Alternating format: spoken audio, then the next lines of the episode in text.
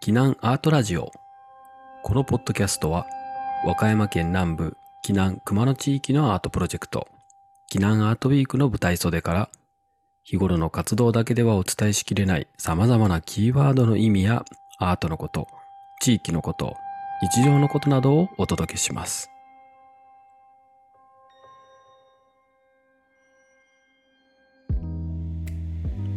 えー皆さんこんにちは。避難アートラジオの時間です、えー現在は現在というか今日は7月の後半ということで、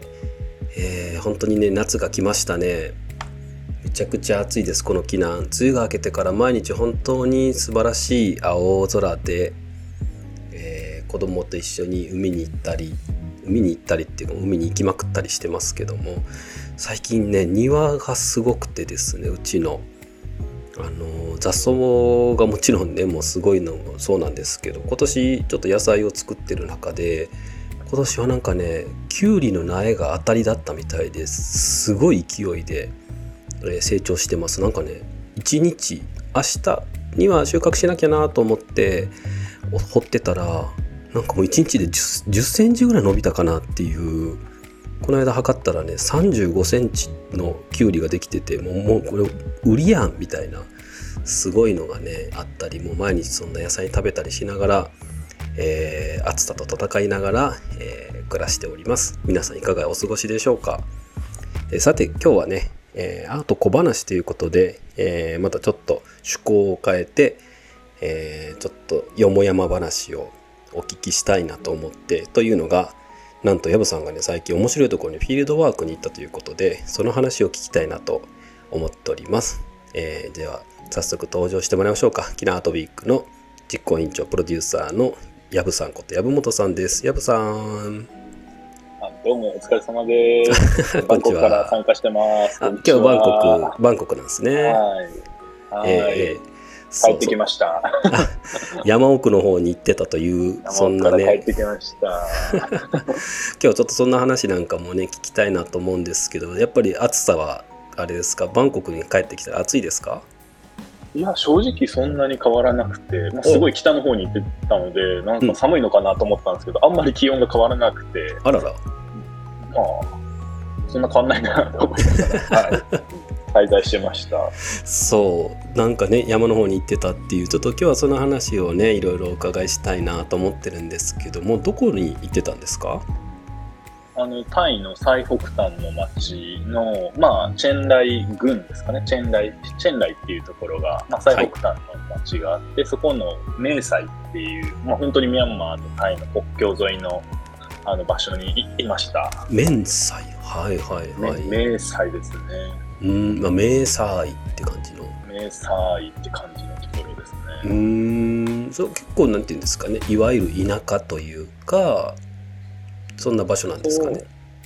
まあそうですね、基本は北部の田舎で、まあかなり面白い場所で、はい、まあ、あの、雲南省から、まあ今日の多分一つのトピックになると思うんですけれども、うんうん。ハニアカ族とかっていう人たちが、まあいわゆる産地に住んでる人たちが、はい。まあ移動しながら中国雲南省、まあ昆明とかあるところですね、うんうん。からミャンマーとかを伝ったり、まあ、ラオスを伝ったりしながらタイにやってきた人たちが、まあ比較的多く住んでると言われているような場所で、うんうん。まあ、それのみならず、まあ、あの、シャン、シャン族の人とかですね、いろんな、あとムスリムの人とか、いろんな人たちが結構混じり合ってる場所で、非常に面白い場所になるんですよね。へえ。結構えムスムスリム？ムスリあいわゆるイスラム教ってことですよねそうです、そうです。はい。なんかタイっていうともう勝手なイメージでどうしてもなんかあの仏教の方が多いイメージはどうしてもあるんですけどそのあたりに関してはそうじゃないと。そうですね。まあ、あの、避難民として、まあ、排斥されて、まあ、ミャンマーも仏教の国ですけれども、はいまあ、ムスリム教徒、まあ、バングラディッシュとかから、まあ、逃れてきたりとか、うんうん来た人たちが比較的この国境沿いに集まりやすくてでしかもなんでしょうねそういう無権利とか無国籍者の人たちに、まあ、そういう意味では今日でいう赤族の人たちは実は結構そのキリスト教に改宗しているような人たちが多くて。まあ、そのような状態に、まあ、こう救いの手をある意味こう差し伸べながら、まあ、布教活動をするっていうのが結構世界中で多く見られると思うんですけれども、うんうんうんまあ、ムスリムもそういう側面あると思いますし、まあ、はいキリスト教の人たちも、まあ、かなり実は教会とかも多いんですよね。なので、おご飯とかもいろんな国の食事がかなりミックスしていたりとか、宗教も実はかなり、まあ、ミックスっていう言い方は良くないかもしれないですけれども、はいかなり混在、混沌としていて、非常に面白い場所なんですよね。混じり合ってるんですねそういうのが。かなり混じり合ってると思いますね。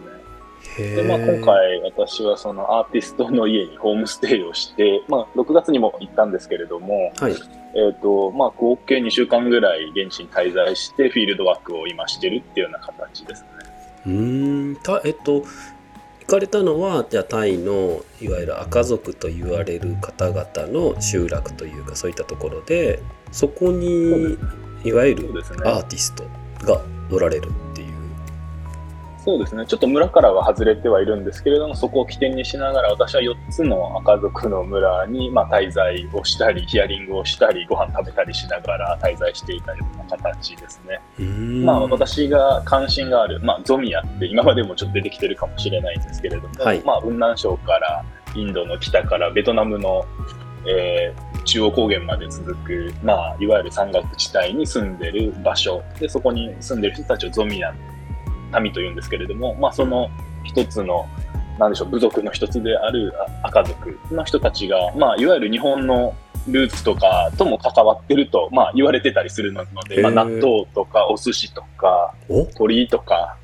あったりするので、納あ豆の非常に納豆とか、いわゆる発酵食品とか、慣れ寿司とかはい。の起源はそこだと言われているような場所で、まあ、非常に興味があったので、一度行ってみたいなということで、まあ、今、滞在をして、どんな感じなんだろうな、みたいなことを今、調べてるような感じですね。なんかいきなり衝撃のワードがいっぱい出てきましたけど 納豆とか鳥とか鳥ってなんか勝手に神社にあるものみたいに思ってたところあるんですけどもなんか全然そうじゃないんですね実は。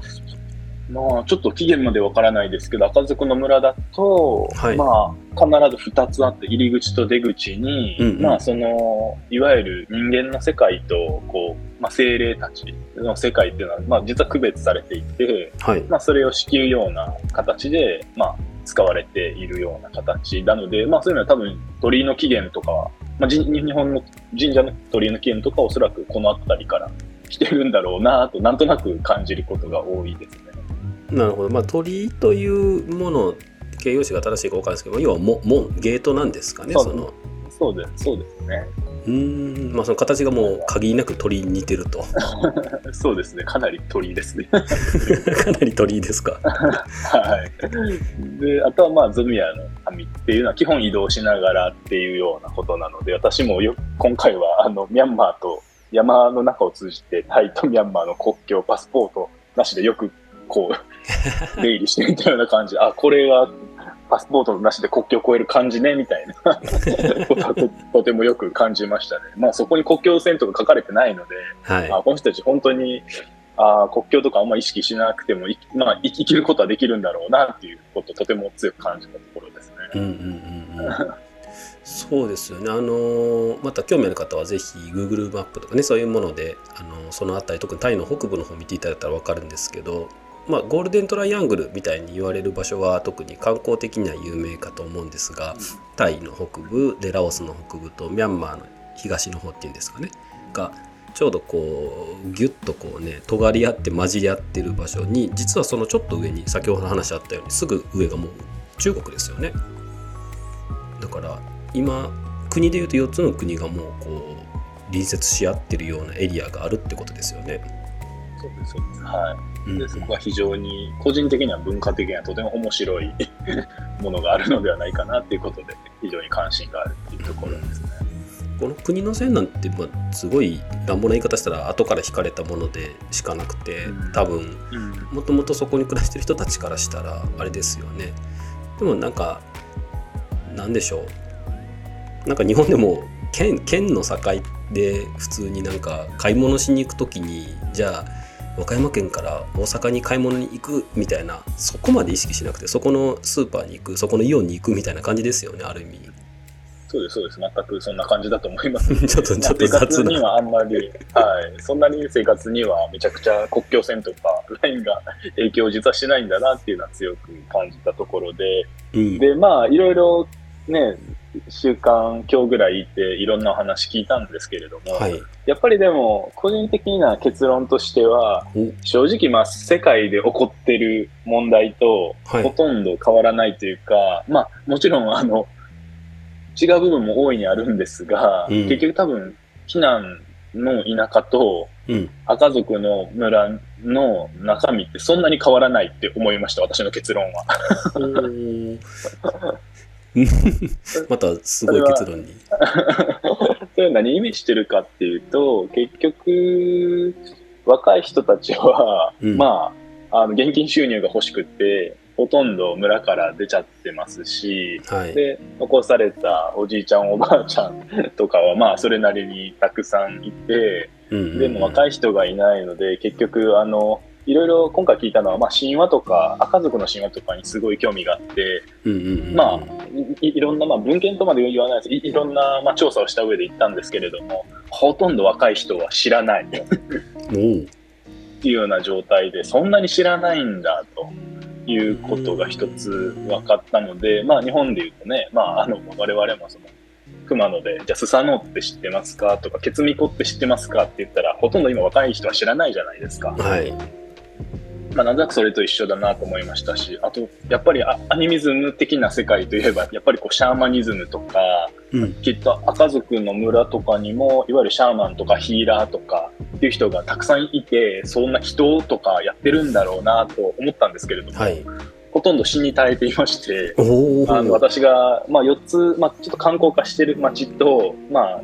キリスト教の影響が強い町村とうんう、んあとはまあ結構伝統的な赤族の,、まあその風習、習俗を守ってる村があるんですけれども、そのはい。その後者の2つですら、もうシャーマンの方は、まあ、ニパとかって言うんですけれども、赤語で、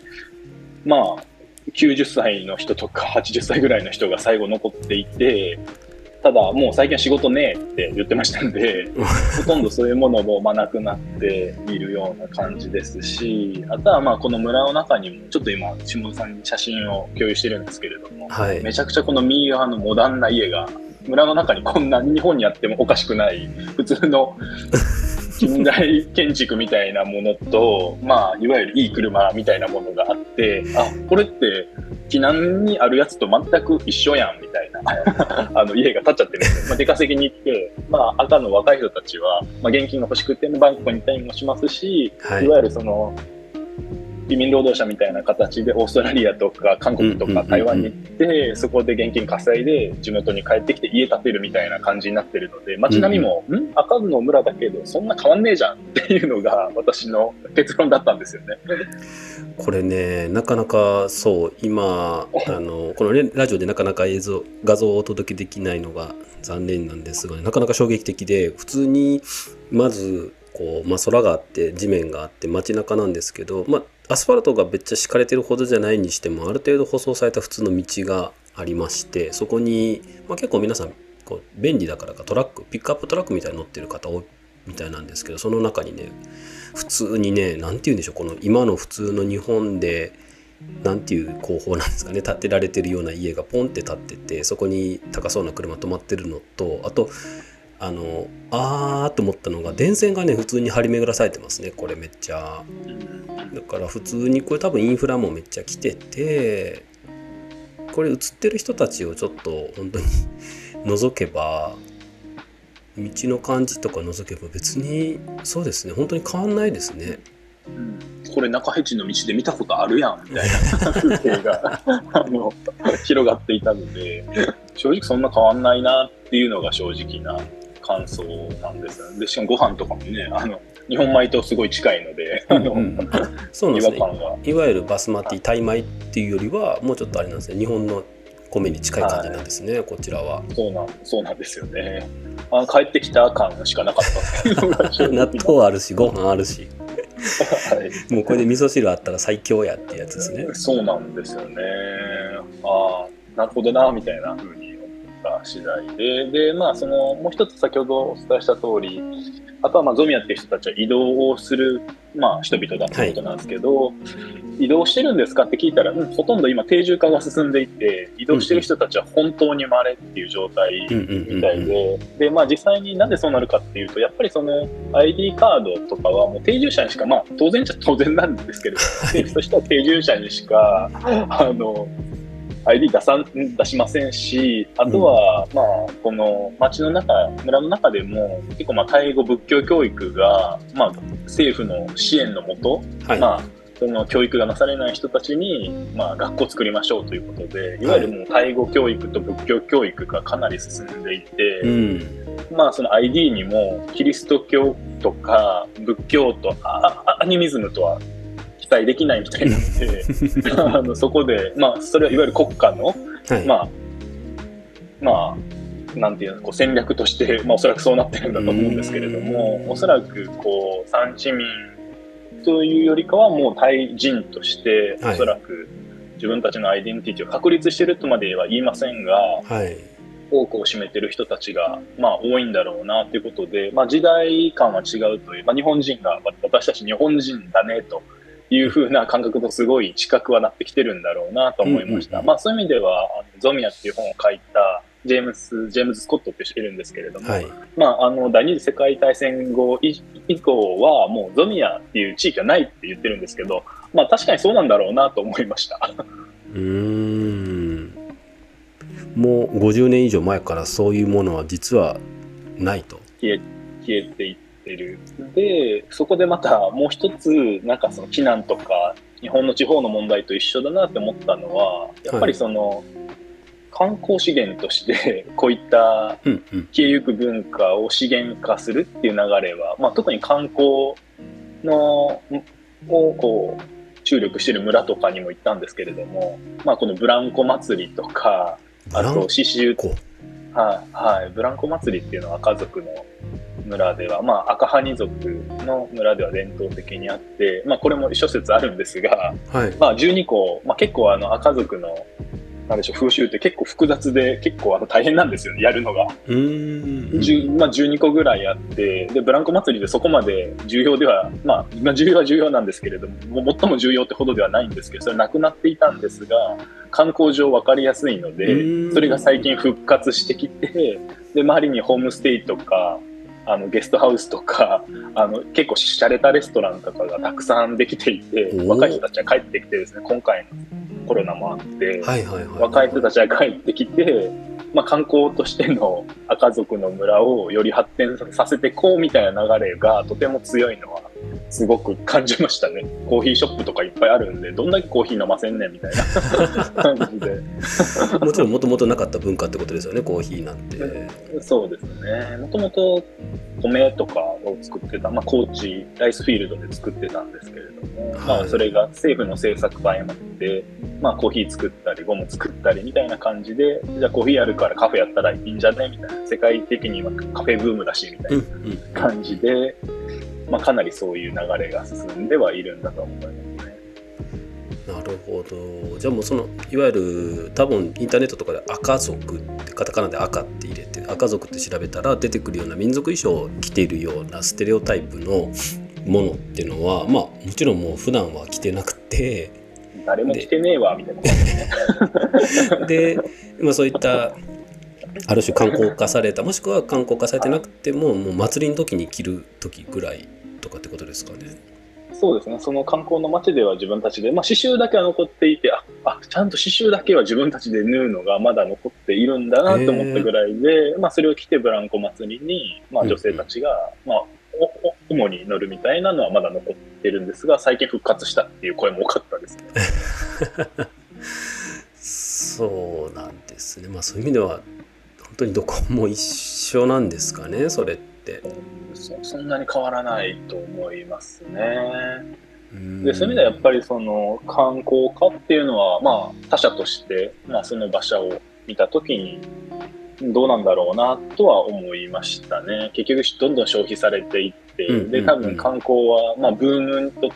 と伴って常にこのアイデアを出し続けなければならないので、一体まあこれは誰が誰のために誰の資源を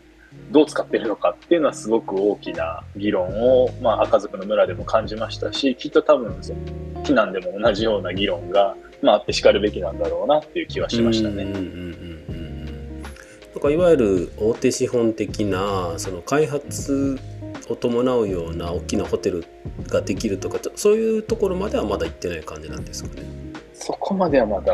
行ってないですね。なかなか大手が入るような素地はなさそうでしたけどアクセス的に悪いってことですか？はい。まあ、それもあると思いますが、ただ、まあ、なんでしょうね。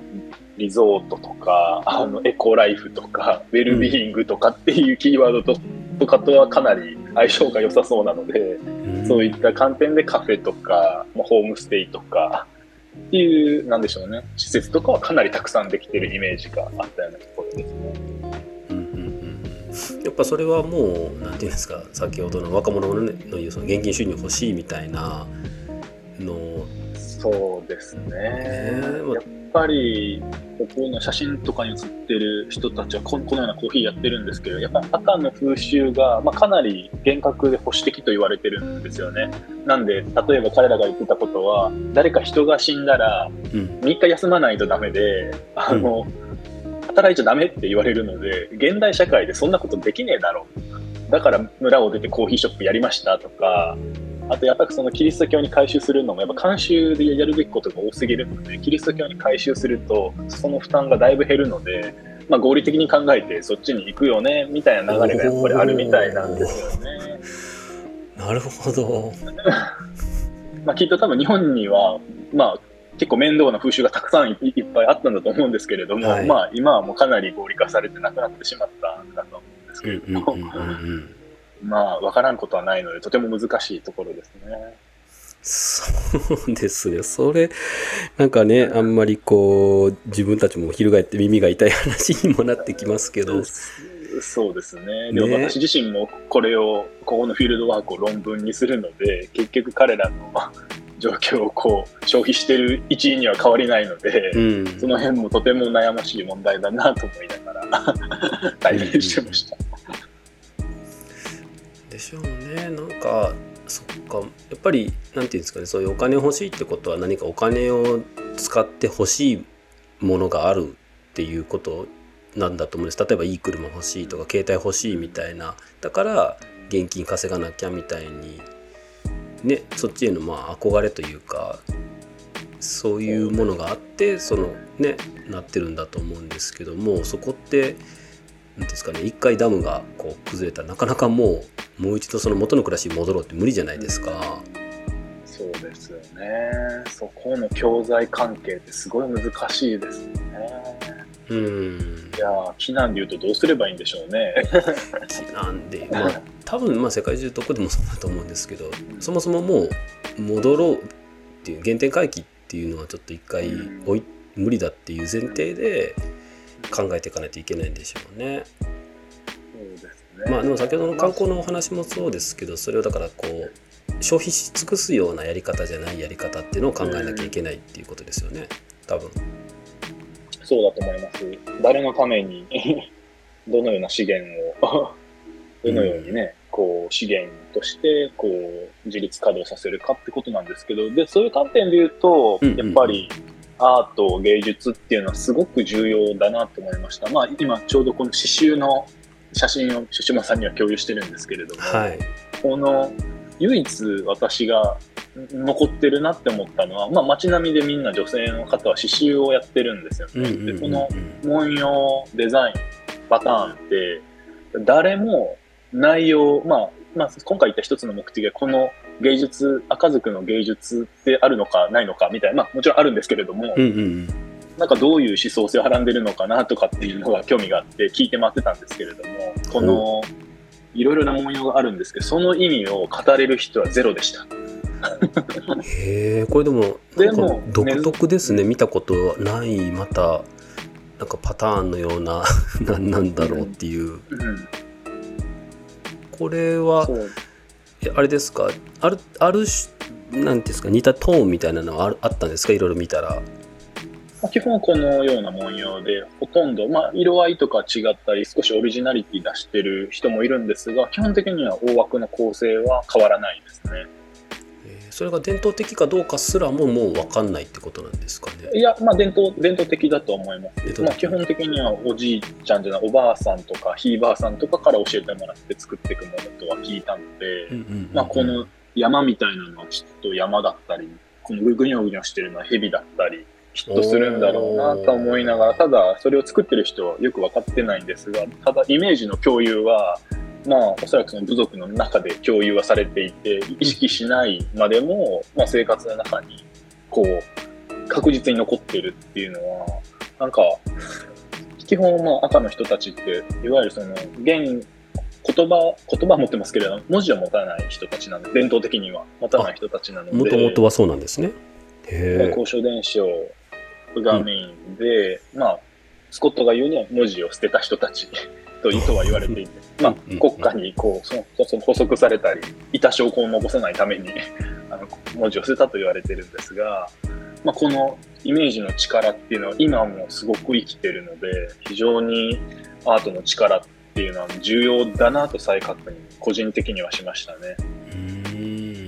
で、あともう一つ、まあ、今回言ったもう一つの理由は、そのホームステイしてたアーティスト、あ赤族出身のアーティストなんですよね。はい、で、その人はいわゆる神話の書き換えを、まあ、誰も先ほどお伝えした通りこう神話について語れる人がほとんどいないんですよね。うん、でそれをおそらく本人は、まあ、踏まえてだと思うんですけれども神話を言葉じゃない形で、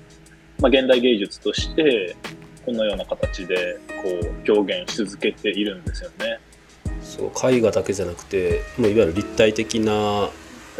ね、木を彫刻した、まあトーテムポールでもないなんか不思議な。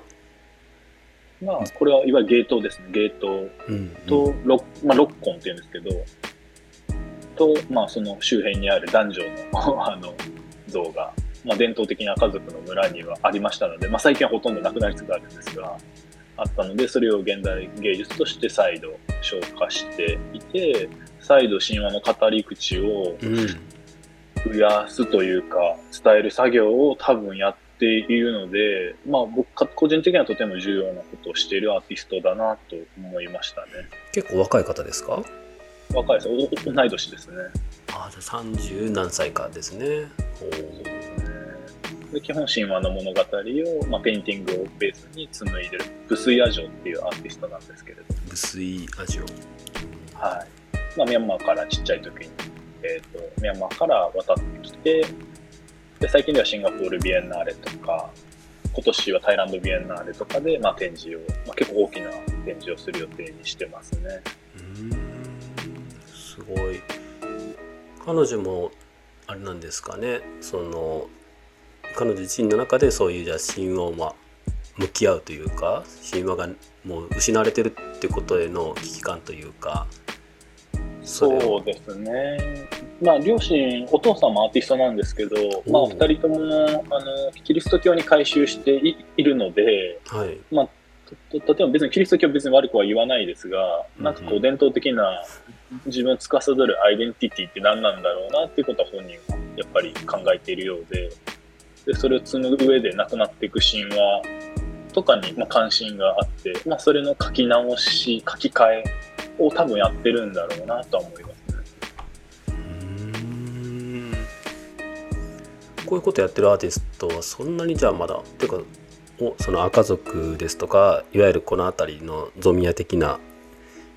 えー、方々の中でこういうふうにそれをアートとして表現してる方ってねやっぱりまだまだ少ないですか？えーと、タイの中では、まあ、他者として、まあ、作品を作る人はいるんですけれども一応起源があったりルーツを持ってる人で、いわゆる現代美術の文脈に乗ってる人っていう人たちは、まあ、正直あまり多くないとか、まあ、見たことがないところです、まあ、ただきっとでも批判も多いんだとは思いますね。やっぱり赤の伝統の風習ってかなり厳格なので、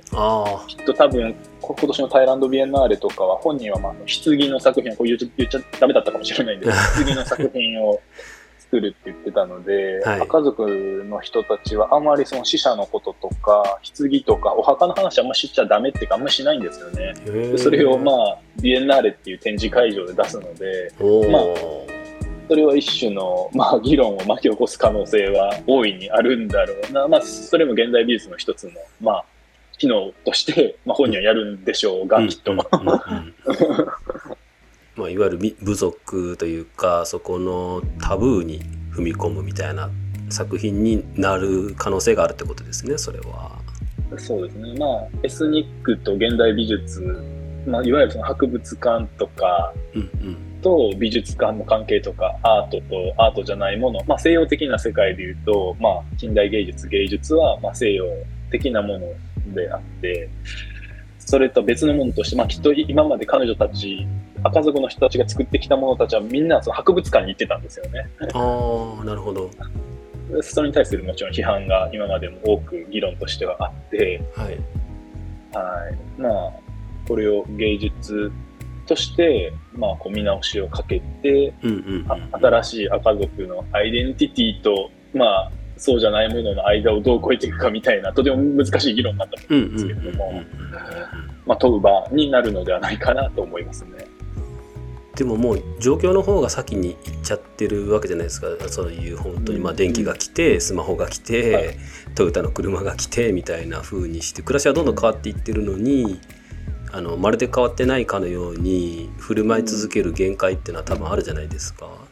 でまあそういったところに対してまあじゃあそれをまあ向き合う一つの手段としてこういうアートがあるっていうふうに、まあ客観的に言うとねすごい偉そうですけどでもそういったものは多分もう見て見ぬふりできないこととして多分取り組むっていうことはなんかすごい多分大変なもちろん批判があって大変だとは思うんですけどすごい多分大事なことですよね。そうですよね。まあ、この矛盾を超えていくのがアートだと岡本太郎も言ってますので、うんまあ、おそらくその矛盾にさいなまれながらどう超えていくのかっていうのは一つ、アーティストの現代における大いなる役割の一つだと思いますし、まあ、我々も、あの、ドミア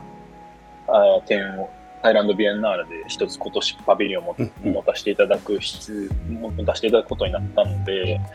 えっ、と、まあ、それを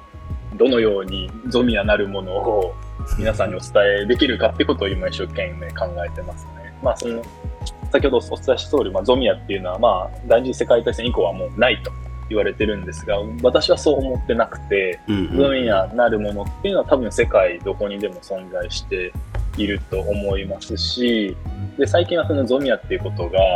あのなんでしょうね。あのチェンライの的チェンライの海岸を渡った先にゴールデントライアングル経済特区っていうのがあって、ラオス国内にあるんですけれども、はい。そこって極めてこう、市街封建的なあの場所で、国家のルールを超えて、経済エリートたちが結構何でもできるような今環境になってるんですよね。ほ で、それを、まあ、あの、リッパっていう人がいるんですけれども、ゾミア2.0ということで定義をしてるんですが、ううんうんうん。ちょっと私はなんか違和感があって、ゾミア2.0って2.0みたいな、まあ、かなりこう新自由主義的な発想とゾミアっていうのがつながって描かれていて、なんかそれをちょっと最高遅くしたいなっていうことを今考えてます。ちょっとむ難しい話になっちゃったかもしれないんですけれども。ゾミア2.0って響きがなんかいかにもな感じもちょっとしますね確かに。そうですね。うんうんうんなるほどなん。で、まあ、ブスヤ上で言うと、まあ、ポストエスニックとか、オルターエスニックっていうのは何なんだろう。で、我々で言うと、うんうんまあ、そこともちろんつながるんですけど、ポストゾミアとか、オオルターゾミアなるものを、まあ、考えていきたいな、みたいなところですかね。うんうんうんうんはいちょっとまだ全然答えはないんですが、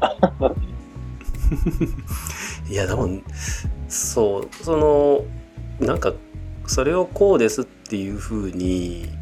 なんかまとめるというか表現しきるのって少し経ってからじゃないと多分難しいじゃないですか。でそうだと思いますね。ね多分それをよりをもう先ほどの例えば赤族っていう村にあのいかにもなも景色を求めていったらんあれ？ここあの避難と変わんないねみたいな話と多分一緒であの状況の方がどんどん多分もうすごいスピードで進んでると思うので、まあ、それを少しずつまああのイメージの力も借りてそういうアートとかのイメージの力を借りて少しずつまあ可視化したり整理したりしながらまあでもちょっとこうかもなって思った時にはまた状況が変わっていってるみたいな感じで多分そういうことなんでしょうねこういうのって。そうですね。なのでまさにグローバルアートっていうことの定義を、まあ、ハンス・ベルディングとかっていう人たちが、まあなんか19、えーグローバルアート1989年以降の、えー芸術実践みたいな展覧会があって、でもう、なんでしょうね、もう、このグローバルな社会では、まあ現代アートっていうのはこの同時代で起きているものを、なんかその拡大鏡のようにしてつぶさに見るものが今のグローバルアートなんだみたいな言い方をしてるんですよね。うん。まあ実際た確かに、まあ、そういう側面は大いにあるんだろうなというふうに今回思いましたし、うんうんうんまあ、その意味ではそこにある場所の再評価そこにある住んでる人たちのやっぱ再評価をしてそれを超えていくっていう作業はやっぱとにかく今は重要なんだろうなっていう時代に生きてるような気がしますね。なんで多分やってることはそんなに間違ってないような気がしています。うん、多分、うん、赤族の村の話っていうことは多分本当に初めに山本さん言ってたみたいに世界中で多分起こってることですよね。多分なんかそれは、うん、それを見ることで結局こっちも見えてみたいな。いやーでもすごい行くまあでも行くってやっぱすごいですね。そこにまず。簡単です。行くのは簡単です。一瞬で行けますんで行こうと思えば。そうこれなんか素朴な疑問ですけどもなんか車でもうやっぱ公共交通機関なんかないですよねきっと電車とかはないって感じですか？車ですか？車です。はい。車で、まあ、友人に乗せてもらって。うんうんそのチェンライのいわゆる中心の市街地からどれぐらいこう山に入っていく感じなんですか？そこまではまあ、1時間ぐらいで大体のところは行けますね。結構近いですねまあ、はい。まあ、このブスヤ城の旦那さんの、まあ、そのシャン族出身の方がいるんですけど、その旦那さんに手伝ってもらいました。え ー、がいろいろちょっと現地をアテンドしてくださったんですね。はい。まあ、彼も昔、タイ語とかを教えに、いや、あの英語の先生か、英語の先生として赤族の村を巡ってたみたいなので、なんで結構2、30年ぶりの再会みたいなのいっぱいあって、うん。面白かったです。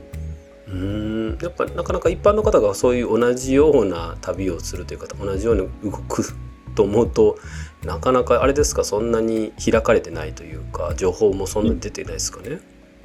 いや、まあ、基本は、インドとかもそうですけど、皆さん、基本はいい人なので、言葉さえ通じれば、何しに来たみたいな感じで人がぞろぞろ集まってくるので、まあ、それは、もしかすると多分日本よりかはかなり相互扶助的な世界は、うんうんうんうん。まあまあ、多分広がっているのではないかなと思いました。はい、むしろその昔の神話の話とかから入ったのでなんであなたそんなこと知ってるのみたいな感じで最後大体おばあちゃんが出てきてくれるような感じじゃなくて面白かったんでおーただ誰も知らないわそれみたいな感じで長老呼んできますみたいな感じですごい手伝ってくれました、ね、そっかもうじゃあ地元で普通に暮らしてる方々はそういったところからだいぶかけ離れちゃってるんですね。そうですね。逆にそういう場があってむしろ感謝されましたね。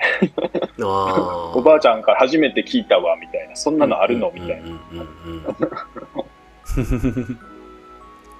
知らなかったわ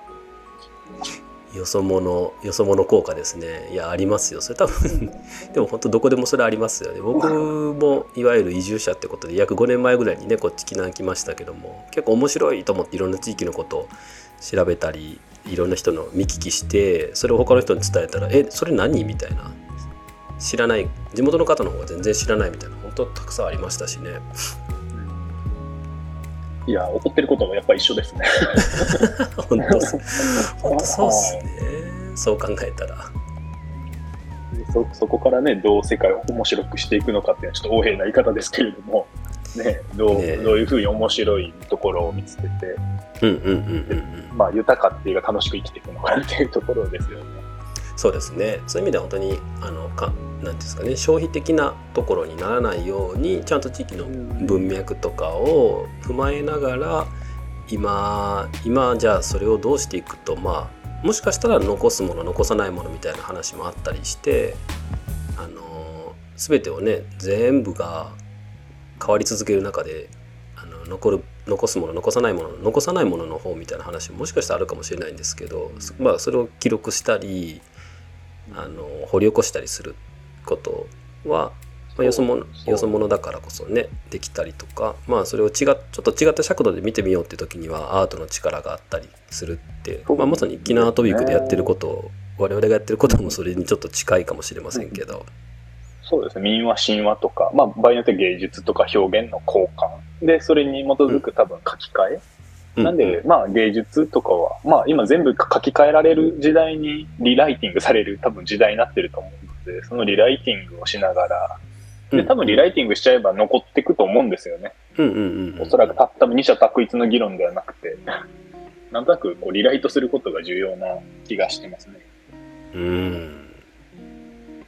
そう。さっきちらっと言ってましたけどもそう。今年の年末にはそのタイランドビエンナーレってことでこれは2年に1回ですかねビエンナーレなのでそうですね、えー、はい、タイ結構これタイ全土でタイランドってことなの？タイ全体でされてる芸術祭ですか？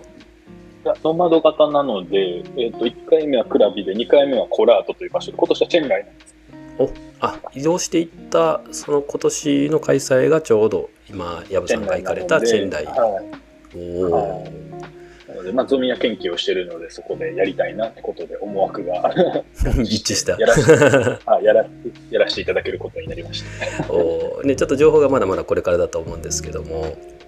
でまあ、キナートウィークというのは、まあ、プロダクションゾミアという形で、あのね、東南アジア含めた、えー、いろんなアーティスト、キュレーターさまざまな方々専門家とかのネットワークプロダクション匿名のプロダクションっていうのを実は持っててそれで、えー、その形で今回やらせていただくっていうことになりそうですね。そうですね。はい、うん、まあ、そういう意味では、もちろん、避難のアーティストも、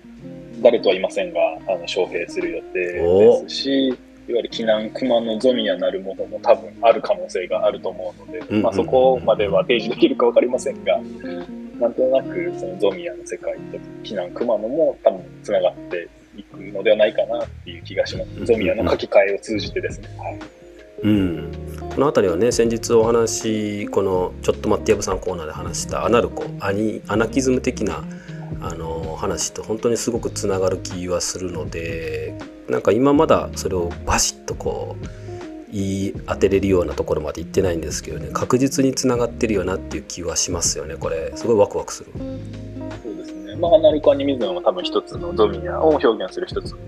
方向性だと思いますし、まあ、うんうん、おそらくゾミア2.0とかっていう現代の言説もありますね。それを踏まえて、ゾミア、まあ、ポストゾミアみたいなものを提示できたらいいかなと思ってるような感じですね。2.0はなんか、2.0って響きはなんか嫌ですね。嫌です。まあ、現代っぽいですけど。ぽいけどな、なんかなって感じしますね。